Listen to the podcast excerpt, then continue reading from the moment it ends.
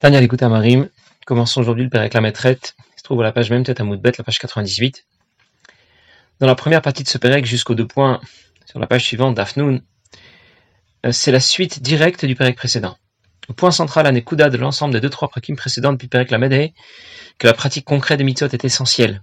C'est de cette manière que nous réalisons pour Dieu une demeure dans ce monde, en y réalisant sa volonté. Et c'était là toute la raison pour laquelle le monde a été créé. Cet objectif sera pleinement réalisé lorsque Mashiach viendra. Pour l'instant, tous les efforts que nous faisons s'inscrivent dans la préparation à l'avenue de Mashiach. Et effectivement, pour l'instant, nous ne voyons pas le résultat de nos efforts, de notre travail, de ma Senova Vodatenu, Kolzman Meshech Galou disait dans le période précédent, de nos efforts, de notre travail tout au long de l'exil.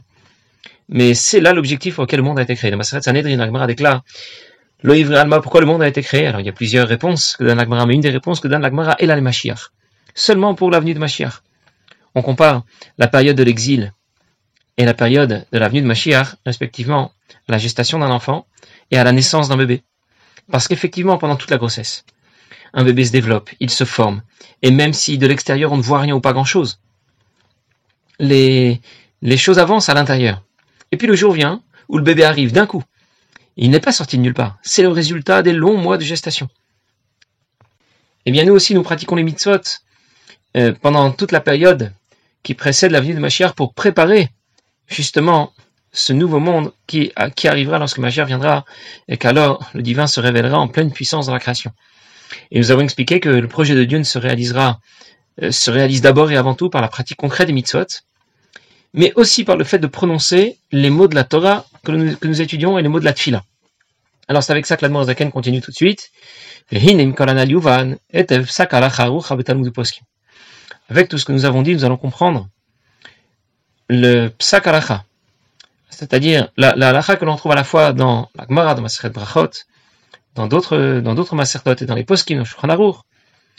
Que dit la Gemara, que dit le Shulchan Des hirur lav qui Lorsque je pense, ce n'est pas comme lorsque je parle. Ça veut dire que lorsque j'ai une mitzvah à accomplir par la parole, je ne peux pas me contenter d'y penser seulement. Je dois prononcer les mots. Vimkara Kirat Shema, Oublie levad. Quelqu'un qui lirait le Kirat Shema, la lecture du Shema, seulement des yeux. Ça veut dire dans son esprit, dans son cœur. Prol Kavanato. Et vraiment, il y a pensé énormément. Alors parfois, bien sûr, ça s'inscrit dans le temps, comme cette histoire qui raconte euh, la Biouda Leib qui, raconte qu'un jour, il est venu rendre visite à la Rabbinit Rivka, la, femme, l'épouse du Rabbi Marash, et elle était, en train de prier dans une, dans une pièce à côté, et elle est arrivée au Kriyat Shema, et il a regardé sur la montre que le mot Echad, elle y a passé 20 minutes. Alors bien sûr, on ne nous demande pas d'y passer à chaque fois 20 minutes, mais disons qu'il s'agisse de quelqu'un qui a vraiment pensé convenablement à Hashem Elokeinu, Hashem Echad lorsqu'il a prononcé les mots de Shema. Mais il n'a pas dit un seul mot. Lo de Eh bien, il n'est pas quitte. Il va devoir lire à nouveau le Shema, même si la kavana y était, il faut prononcer les mots. Et là, c'est écrit clairement, dans le Shema lui-même. Vediba tabam. Même s'il s'agit des paroles de Torah, dit Rashi. Mais le Kriyat doit être prononcé. Vechen Birkat Amazon de Raita aussi pour Birkat Amazon. C'est une mitzvah assez de la Torah que de, de faire euh, après un repas. Et là aussi c'est écrit Ve'achalta ve'savata ou ve'rachta. Une fois que tu auras mangé, que tu te seras rassasié, tu, dois, tu devras faire la bracha. Puis brachot de Rabbanan. C'est pareil pour les autres brachot que les chachamim ont institué. Ou bien pour la tfila. Alors la tfila a un statut un peu particulier parce que en même, sens, en même temps c'est une mitzvah de prier Priya Kadosh Baruch alors de Raita ou de Rabbanan, ça se discute. En tout cas, selon l'Admor Azaken, c'est une mitzvah de Raita. Mais le texte de la Tfila, c'est le Nusach. Lui, est, s'inscrit plutôt, ça vient plutôt des Rabbanan. En tout cas, si euh, il a fait, s'il n'a fait qu'y penser et qu'il n'a pas prononcé les mots, il n'est pas quitte. Et ce que nous venons de dire rejoint directement ce que nous avons appris dans les prakim précédents. Il est impératif de prononcer les mots des brachot, de la tfila, lorsqu'on étudie, et l'Admorazaken continue. Et là, on va se poser une question. Par contre, s'il a prononcé les mots et qu'il n'a absolument pas pensé à ce qu'il disait, eh bien, il est quand même quitte Bediavet. Ça veut dire, a posteriori, il n'a pas besoin de recommencer. Pourquoi il a au moins dit les mots? Il n'a pas besoin de, répéter ce qu'il devait prononcer avec la kavana adéquate.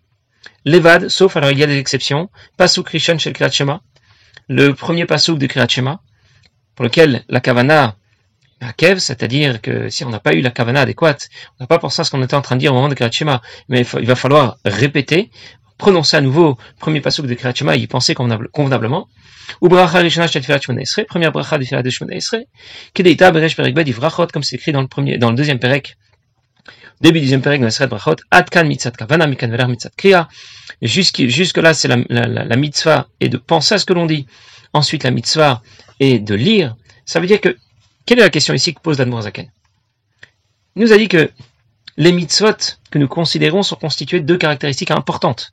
Elles sont toutes les deux importantes. Il y a la kavana et il y a la parole. Et les deux sont nécessaires. Et pourtant, regardons un peu ce qui se passe s'il manque l'un ou l'autre. Si tu as eu la kavana adéquate, mais tu n'as pas prononcé les mots, tu n'es pas quitte, il faut commencer. Et si tu as prononcé les mots, mais tu n'as pas eu la kavana adéquate, eh bien tu es quand même quitte, Bediaved. Ça veut dire que la question que pose ici l'Admorazaken concerne la deuxième partie, le deuxième développement qu'il nous, a, présenté. Pourquoi, avoir la kavana adéquate ne suffit pas? Je peux comprendre très facilement. C'est ce qu'Akadosh Baruch Hu attend de nous. Il a demandé que l'on accomplisse des mitzvot concrètement, et donc il demande aussi que ces mitzvot s'accomplissent dans la parole, dans la parole concrète. Mais la question est sur le deuxième, le deuxième développement qu'a fait, qu'a fait Pourquoi si j'ai prononcé les mots et que la kavana n'y était pas, je suis quitte, mais Eved. Alors que si j'ai eu la kavana adéquate sans avoir prononcé les mots, je ne serais pas quitte. Mais avec ce que nous avons expliqué dans les prakim précédents depuis le réclamé, on comprend très bien. Mishum. La neshama, comme nous avons dit dans un show précédent, n'a pas besoin d'être améliorée, réparée. On n'attend rien pour notre neshama, pour notre nefesh elokit. Raklam shir or, mais uniquement d'apporter de la lumière à qui on doit apporter de la lumière? Les nefesh vagouf. On doit apporter de la lumière au corps, à l'âme animale, à ce qui gravite autour, du corps et de l'âme animale. Et comment on, obtient ce résultat? Lorsque l'on va faire participer le nefesh elokit et qu'il va prononcer les mots des brachot, du krachema ou de la tfila, mitzot masiot, ou bien lorsqu'on va l'engager dans la pratique concrète des mitzot, avec les autres membres du corps avec ce que la Zakan a expliqué dans les prakim précédents. On comprend. L'objectif est d'apporter un tikkun, un plus au corps et au nefesh abamit. Et donc je dois les impliquer dans la pratique des mitzvot. Je dois les associer à la pratique des mitzvot. Et c'est pour ça que lorsqu'on parle de ces mitzvot qui se réalisent par la parole, que Chema Bekat Amazon Tfila, eh bien la parole est essentielle. Et s'il n'a pas prononcé les mots, même s'il a eu la kavana adéquate, ça ne va pas fonctionner. On parle d'avoir la kavana adéquate au sujet du premier passouk de Kriyat notamment. C'est-à-dire de de réfléchir et de penser à tout ce que nous expliquerons, si Dieu veut, plus tard, dans Shari Mouna, à ce qu'est l'unité de Dieu. L'unité de Dieu comme la conçoit la Mourazaken, comme la conçoit le Baal. Euh, on raconte que un jour, à l'époque de l'Admorazaken, les Juifs ont été renvoyés de là où ils habitaient.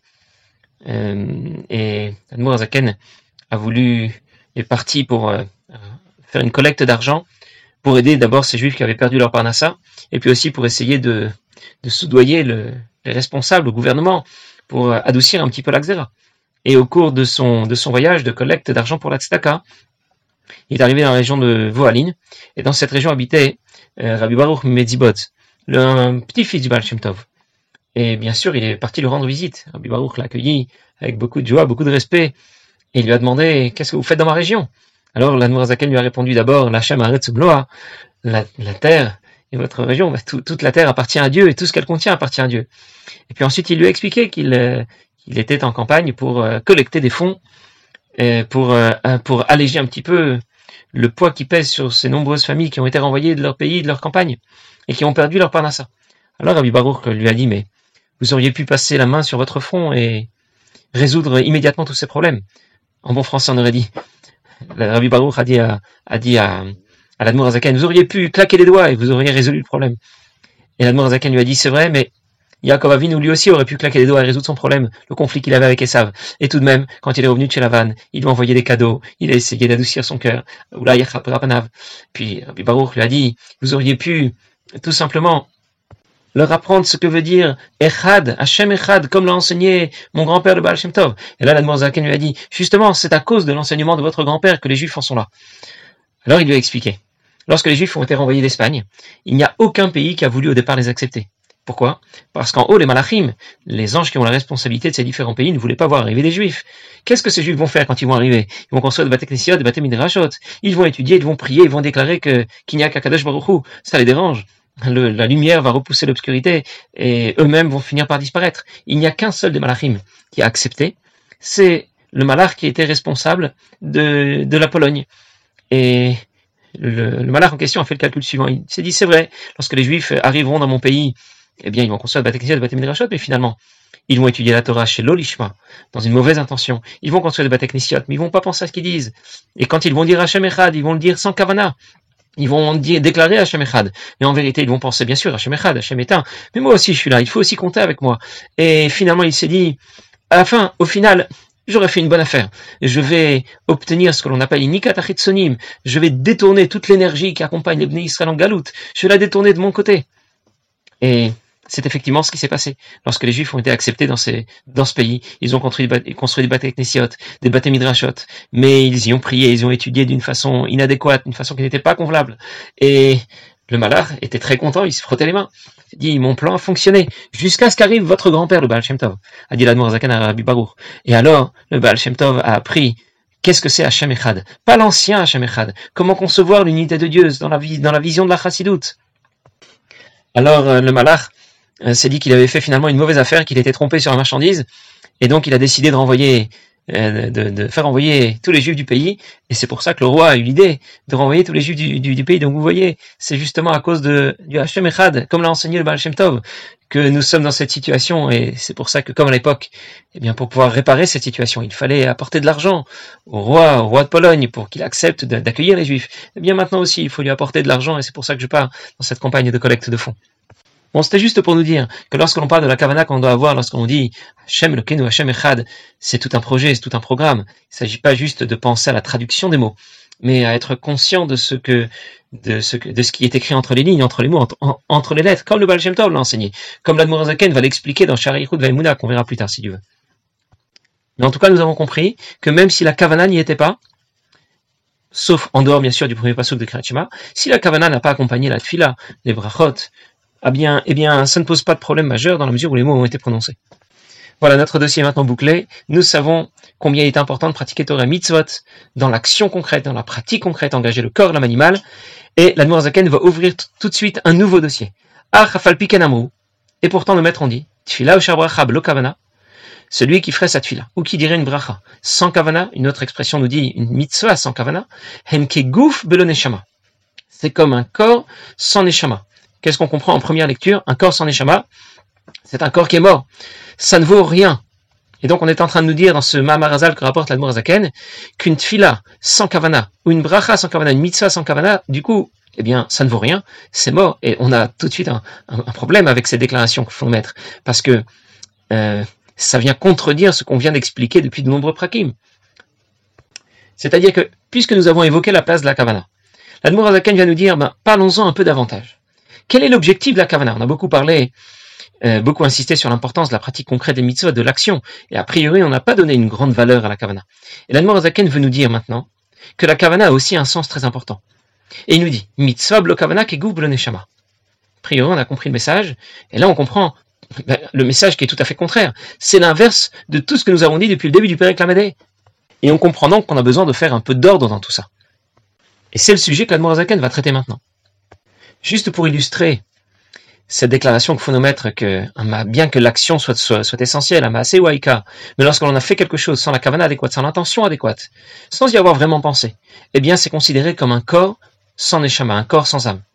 On raconte que Rabbi Mordechai Yatzadi, qui était un des élèves du Baal Shem Tov, c'est un jour rendu dans une ville où demeuraient plutôt des mitnagdim, des opposants à la chassidoute.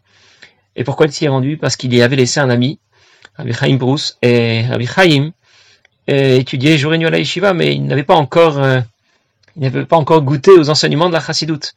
Alors il s'y est rendu, et à la sortie du Yom Kippour, Mordechai a terminé la tuila de Neila très longuement, et puis il a organisé un petit fabringen avec son ami, et ils ont chanté, ils ont dit les Chaim, et alors, il a commencé à rapporter justement ce Mamarazal, qu'une mitzvah sans kavana, c'est comme un corps sans neshama, qui gouvre l'ineshama.